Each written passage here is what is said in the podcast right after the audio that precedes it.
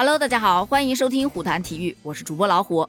北京时间二月十四日，北京冬奥会单板滑雪大跳台资格赛，中国选手苏翊鸣以总分一百五十五点二五分排名第五晋级决赛。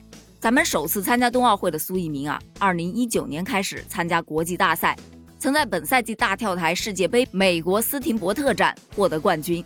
在本届冬奥会此前的单板滑雪坡面障碍技巧比赛中，为中国代表团拿到了一枚银牌。那一枚银牌创造了历史，那也是中国队在本届赛事雪上项目的第一枚奖牌。单板滑雪大跳台资格赛是他参加的本届第二个项目。根据规则，选手各跳三轮，取成绩最好的两轮相加来排名，排名前十二名即可晋级决赛。首轮比赛，苏翊鸣是第八个出场，站在加高的高台之上，他异常的自信，完成了一八零零的转体动作，非常完美，质量非常高。得到了九十二点五零分，全场最高分，暂时排名第一位。在资格赛第二轮，苏翊鸣尝试了新的动作，可惜在一四四零转体的时候出现了手触雪面的失误，最后得到六十二点七五分。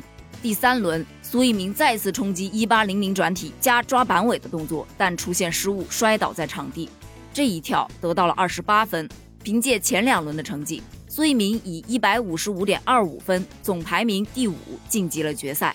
期待苏翊鸣明天在决赛里的精彩表现。苏翊鸣，加油！